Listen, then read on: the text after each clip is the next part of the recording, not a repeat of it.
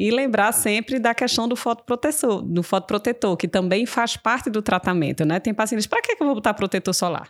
Né? Então, a ideia sempre do tratamento de acne é você tratar tirar o processo inflamatório, mas evitar uma sequela de longo prazo. Sequela, uhum. para nós dermatologistas, é cicatriz e mancha definitiva. Então, tudo aquilo que está inflamado pode, de longo prazo, gerar cicatriz e mancha. Uhum. E aí, se você se expõe ao sol, nesse processo, enquanto está se resolvendo, você tem um risco de pigmentar e, e ficar com aquela sequela de longo prazo. Então, fotoproteção é importante para evitar esse problema depois. Com certeza. E não só a fotoproteção, né?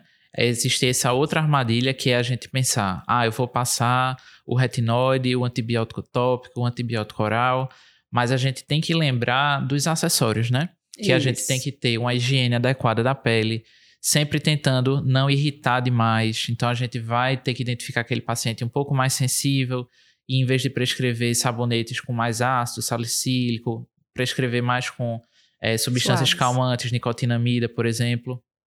A gente vai lembrar do protetor, como você falou também, e do hidratante, porque a gente tem que cuidar dessa barreira cutânea. Isso. Então, aí o terceiro grande erro, né?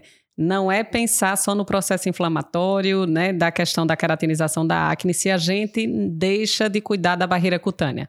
Então, o paciente vai deixar de tolerar o tratamento específico para acne e ainda vai esquecer de todo esse cuidado. Então, não esquecer, tratar a barreira cutânea no contexto todo do tratamento de acne é fundamental. E aí inclui sabonete que aí, como o Luiz disse, a gente vai evitar sabonetes muito, muito, com muito ácido, com muito uhum. enxofre, esse excesso todo que pode irritar. Ácido salicílico é ótimo para reduzir a oleosidade, mas o paciente já está com tanta medicação Isso. que pode aumentar a irritabilidade. Então, na maioria das vezes, se ele tem muitas combinações de medicação, usa retinoide antibiótico, às vezes isotretinoína oral, a gente dá uma preferência a um sabonete um pouco mais suave. Uhum. E nessa fase que pode irritar e descamar, né, Luiz? Quase sempre a gente põe um hidratante em gel, um hidratante leve e aí, às vezes, tem uma resistência, né? Como assim hidratante? Minha pele já é, é oleosa, oleosa, né, Luiz? E a gente tem que explicar que uma coisa é oleosidade e outra coisa é hidratação cutânea. A gente tem que equilibrar para manter aquela pele sem descamar, sem arder. Isso tudo contribui muito para adesão e um tratamento melhor no, com o resultado final, né? Com certeza.